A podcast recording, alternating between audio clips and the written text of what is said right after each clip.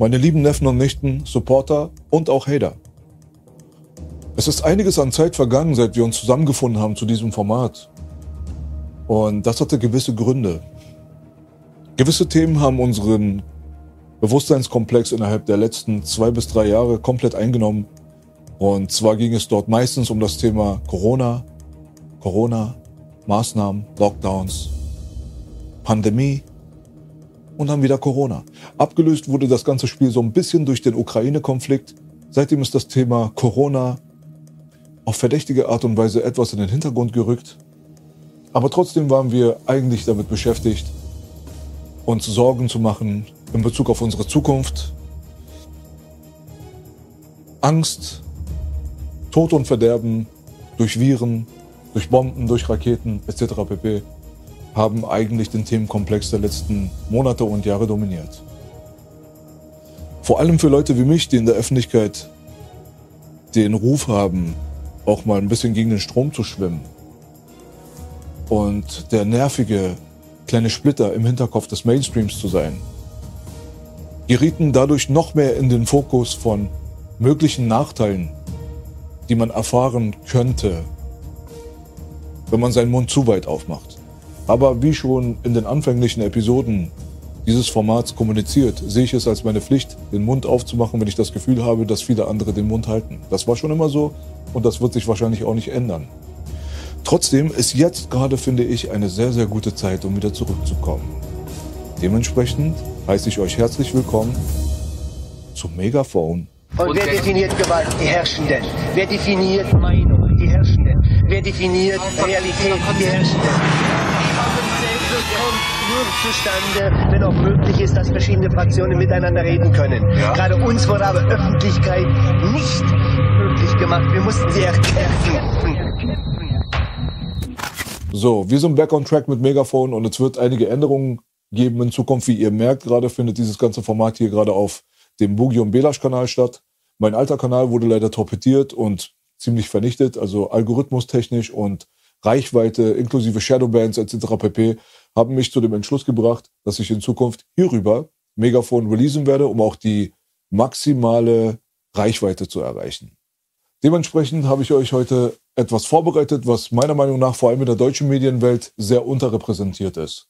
Und das ist das Thema Modeindustrie und der Bezug zu internationalen pädophilen Ringen. Das klingt sehr haarsträubend, ich weiß, aber trotzdem denke ich, ist es ein Thema, was sehr, sehr interessant für euch sein könnte und wo einige Leute noch mal tiefer graben könnten, um noch mehr zu erfahren, weil man es mit Sicherheit nicht innerhalb eines Podcastes oder eines Formates wie Megafon komplett durchkauen kann. Das ist natürlich unmöglich. Aber ich werde versuchen, euch einige Verknüpfungen bereitzustellen, die meiner Meinung nach sehr, sehr interessant sind, um das Große und Ganze zu verstehen. Und eintauchen wollen wir direkt in das heikle Thema Balenciaga. Balenciaga bekannt geworden als eine Firma, die vor allem für mich persönlich, vor allem durch die Hip-Hop-Industrie, große Beliebtheit erlangt hat.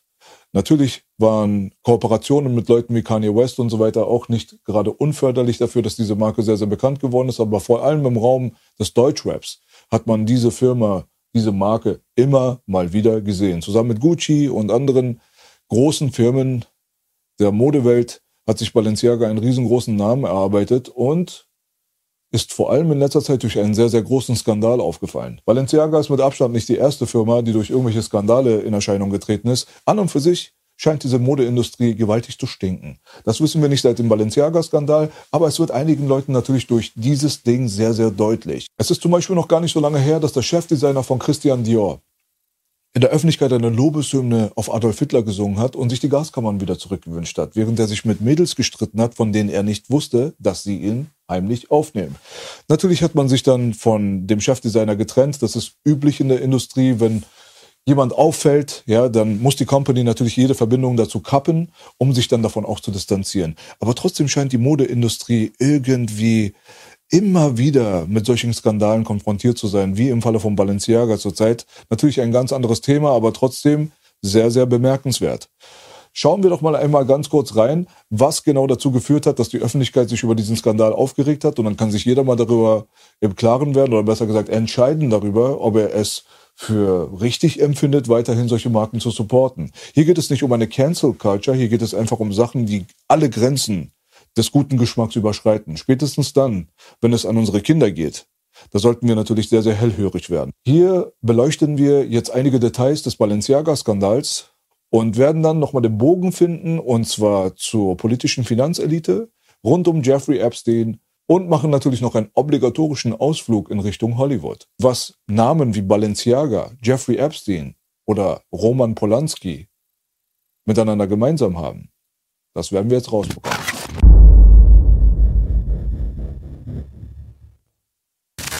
Der Skandal begann eigentlich damit, dass man Kinder sah, die Teddybären in BDSM und Sexfetisch-Ausrüstung in der Hand hielten. Versteckt im Setup waren zwei Entscheidungen des obersten Gerichtshofs in Bezug auf virtuelle Kinderpornografie. Nachdem der Skandal das öffentliche Interesse geweckt hatte, gab es einige Leute, die den Verantwortlichen gefunden hatten, den Fotografen. Dieser meldete sich kurze Zeit später über seine Instagram-Seite zu Wort und bestritt jede Beteiligung an der Konzeptionierung und an dem Aufbau des Sets. Er sei lediglich angeheuert worden, um die Fotos zu schießen und habe mit dem Inhalt und der Aufmachung überhaupt nichts zu tun gehabt. Schnell kam der Verdacht hoch, dass man durch die Beschuldigung des Fotografen von den eigentlichen Übeltätern ablenken wollte.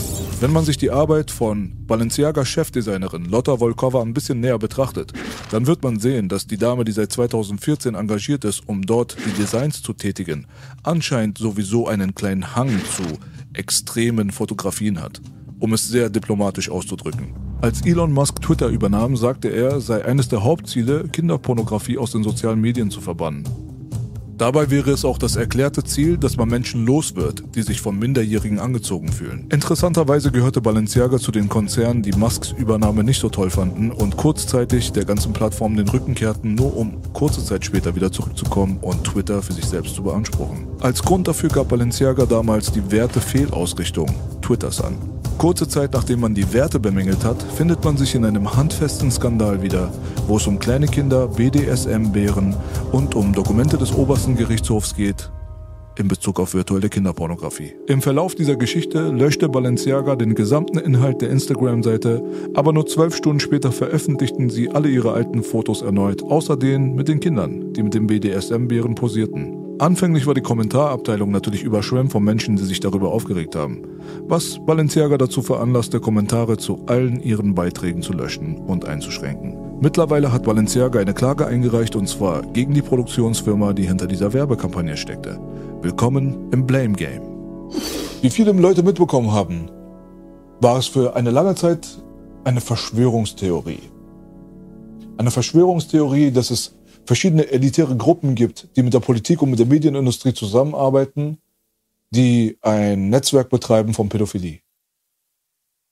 Seit Jahren gibt es Leute, die über solche Sachen berichten. Meistens wurde das als Spinnerei abgetan. Aber spätestens seit dem Fall Jeffrey Epstein ist das nicht mehr so einfach. Und das ist ganz gut. Es ist ganz gut, dass wir diesen Fall haben. Was hat Jeffrey Epstein mit der Modeindustrie zu tun, wird sich jetzt der eine oder andere fragen. Jeffrey Epstein als ehemaliger Bankier aus dem Finanzwesen, hat gewisse Leute natürlich um sich herum gehabt und es waren natürlich auch ganz, ganz viele auf der Liste der Flight Logs. Das kann jeder mal selber im Internet mal selber nachforschen, wenn er genau wissen möchte, wer in Verbindung gebracht wurde mit dem Epstein-Fall. Und der Epstein-Fall ist wirklich hochkomplex. Deshalb kann ich euch jetzt schon mal garantieren, dass wir den Epstein-Fall natürlich nicht von A bis Z aufrollen werden. Dafür bräuchte man mehrere Stunden. Aber es wird immer wieder sein, dass wir hier bei Megafon gewisse Bruchstücke, Segmente aus dem Fall Epstein rausnehmen werden, sie analysieren werden und mit der Öffentlichkeit teilen werden. Heute werden wir uns angucken, was die Verbindungen sind mit Jeffrey Epstein und der Modeindustrie, speziell mit seinem langjährigen Freund und Partner Les Wexner. Leslie Wexner, auch bekannt als Les Wexner, der ehemalige Chef des Victoria's Secret Labels.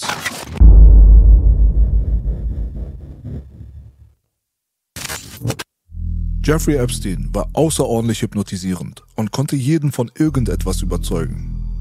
Er war ein Meistermanipulator. Das sagt der ehemalige Geschäftspartner von Jeffrey Epstein, Stephen J. Hoffenberg. Epstein war jahrzehntelang einer der engsten Freunde des Victoria's Secret Milliardärs Leslie Wexner.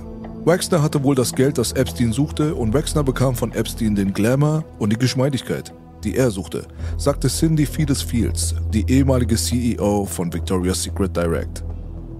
Wexner, ein bekannter Geschäftsmann aus den 60er Jahren, erweiterte sein Imperium in den 80er Jahren. Victoria's Secret war bei weitem nicht das einzige Geschäftsfeld von Les Wexner. Vermutlich war Jeffrey Epstein der Schlüssel für Les Wexner in die elitären Kreise. Beide profitierten mit Sicherheit voneinander. Doch nachdem Jeffrey Epstein im Jahre 2006 in Ungnade fiel und wegen des sexuellen Vergehens am Minderjährigen verurteilt wurde, distanzierte sich Wexner mehr und mehr von ihm. Eine komplette Distanzierung folgte allerdings erst 13 Jahre später, nachdem Jeffrey Epstein im Jahre 2019 verhaftet wurde. Wexner behauptete im Nachhinein sogar ein Opfer Jeffrey Epsteins gewesen zu sein. Doch der Verdacht, dass Leslie Wexner mehr als ein Unschuldslamm gewesen sei, als dass er sich darstellte, verhärtete sich immer mehr und mehr. Eine neue Klage, die vor einem Gericht im US-Bundesstaat Delaware eingereicht wurde, wirft dem 83-jährigen Unterwäschemogul genau das vor. Laut der Anklageschrift soll Leslie Wexner ganz genau gewusst haben, was Jeffrey Epstein so betreibt. Und zwar gab er sich als Model Scout aus. Über angebliche Castings lockte Epstein seine potenziellen Opfer in die Falle. Wexner, der behauptet, unschuldig zu sein, soll darüber hinweggesehen haben. Sein Anwesen in Ohio soll Wexner Epstein überlassen haben, wo der Milliardär seine Opfer ungestört missbrauchen konnte. Sogar die Wachleute des Anwesens sollen geholfen haben, die jungen Frauen gegen ihren Willen dort festzuhalten. Eines der Opfer erklärte sogar, dass sie von Epstein gezwungen worden sei, mit Les Wexner Sex zu haben. Obwohl Les Wexner immer wieder bestritt, an den ekelhaften Machenschaften von Jeffrey Epstein beteiligt gewesen zu sein, zeichneten die Opfer ein ganz anderes Bild von der Situation. Auch der damalige Marketingchef der Muttergesellschaft L Brands mit dem Namen Ed Razak soll damals immer wieder aufgefallen sein, gegenüber Frauen sexuell übergriffig geworden zu sein. Dies passierte wohl in Anwesenheit von Les Wexner, der nichts dagegen unternahm. Nachdem die Vorwürfe immer lauter wurden, trat Les Wexner letztendlich im Jahr 2020 zurück. Laut der Journalistin Whitney Webb hatte Les Wexner nicht nur Beziehungen zu Jeffrey Epstein, sondern auch eine Geschäftsbeziehung zu Larry Silverstein. Larry Silverstein wurde dafür bekannt, die asbestverseuchten World Trade Center Türme nur einige Wochen vor den Anschlägen des 11. September gepachtet zu haben.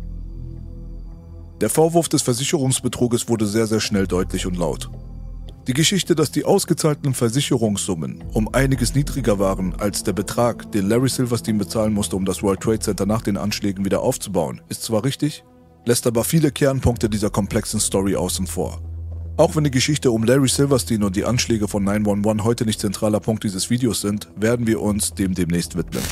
Da der Jeffrey Epstein-Fall augenscheinlich sehr, sehr viele Verbindungen bereitstellt in Richtung politisches Establishment und Medien, hat es den einen oder anderen nicht gewundert, dass Jeffrey Epstein auf mysteriöse Art und Weise sein Leben verloren hat durch einen, in Anführungsstrichen, Suizid. Dass genau in diesem Augenblick die Kameras nicht funktioniert haben und dass die Wächter gerade geschlafen haben, nicht hingeschaut haben, etc. pp. und dass er sich aus einer Höhe erhangen hat, wo er normalerweise stehen könnte. Das sind so alles Sachen, über die könnte man mal nachdenken. Ja? Aber dieser Fall geht sehr, sehr viel tiefer, als den meisten Leuten bewusst ist. Und seine Partnerin Ghislaine Maxwell, im Gegenzug dazu, auch bereits verurteilt und im Gefängnis, ist bisher noch nicht gestorben. Interessanterweise haben Jeffrey Epsteins Selbstmord sogar einige Leute vorhergesehen, so wie James Corbett vom Corbett Report, den ich euch auf jeden Fall ans Herz legen kann, der brillante Analysen betreibt. Eine weitere Person, die ich in dem Fall auch empfehlen kann, ist Whitney Webb. Sie hat auch mehrere Bücher geschrieben, also ein Buch aufgeteilt in zwei Parts, wo die Details über diesen Fall sehr, sehr gründlich aufgearbeitet wurden. Leider gibt es dieses Buch, soweit ich weiß, nicht auf Deutsch, aber trotzdem eine Buchempfehlung meinerseits. An dieser Stelle ein kurzer Überblick über die Machenschaften von Ghislaine Maxwell, über ihre Familiengeschichte, vor allem in Bezug auf ihren Vater und die Verbindung zu Jeffrey Epstein.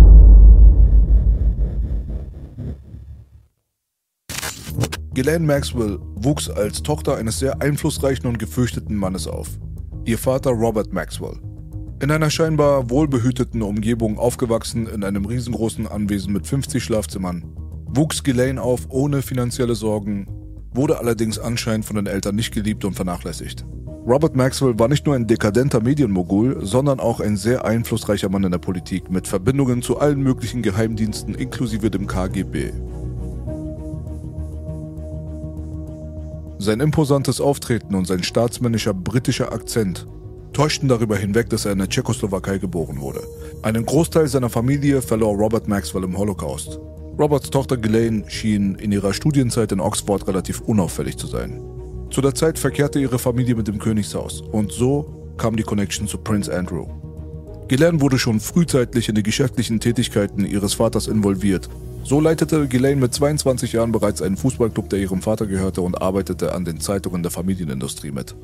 Robert Maxwell hatte eine Yacht, die er nach seiner jüngsten Tochter benannte, Lady Ghislaine. Auf dieser Yacht wurde ihr Vater laut Aussagen von Ghislaine Maxwell vom Geheimdienst ermordet. Der große Mann war weg und die Familie stand auf dem Kopf. Zu Lebzeiten versuchte Robert wohl, seine kleine Tochter in die Kennedy-Familiekreise einzuheiraten. Bereits in den 80er Jahren soll Jeffrey Epstein Kontakt zu Robert Maxwell gehabt haben und wahrscheinlich Ghislaine kennengelernt haben. Eine sehr düstere Koalition, wie sich später herausstellte. Bereits 1996 wurden die Machenschaften von Maxwell und Epstein dem FBI gemeldet. Die Künstlerin Maria Farmer sagte aus, dass Jeffrey Epstein ein großer Bewunderer ihrer Werke war.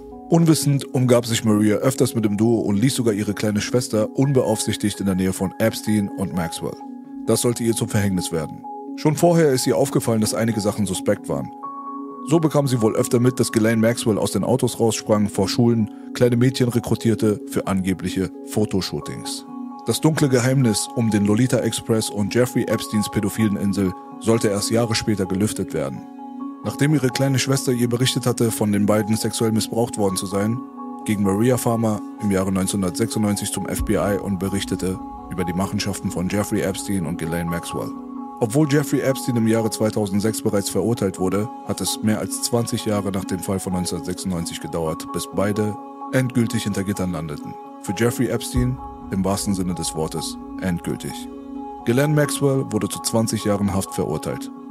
Es ist davon auszugehen, dass der Großteil von Jeffrey Epstein und Ghislaine Maxwells hochkarätiger Kundschaft weiterhin auf freiem Fuß ist.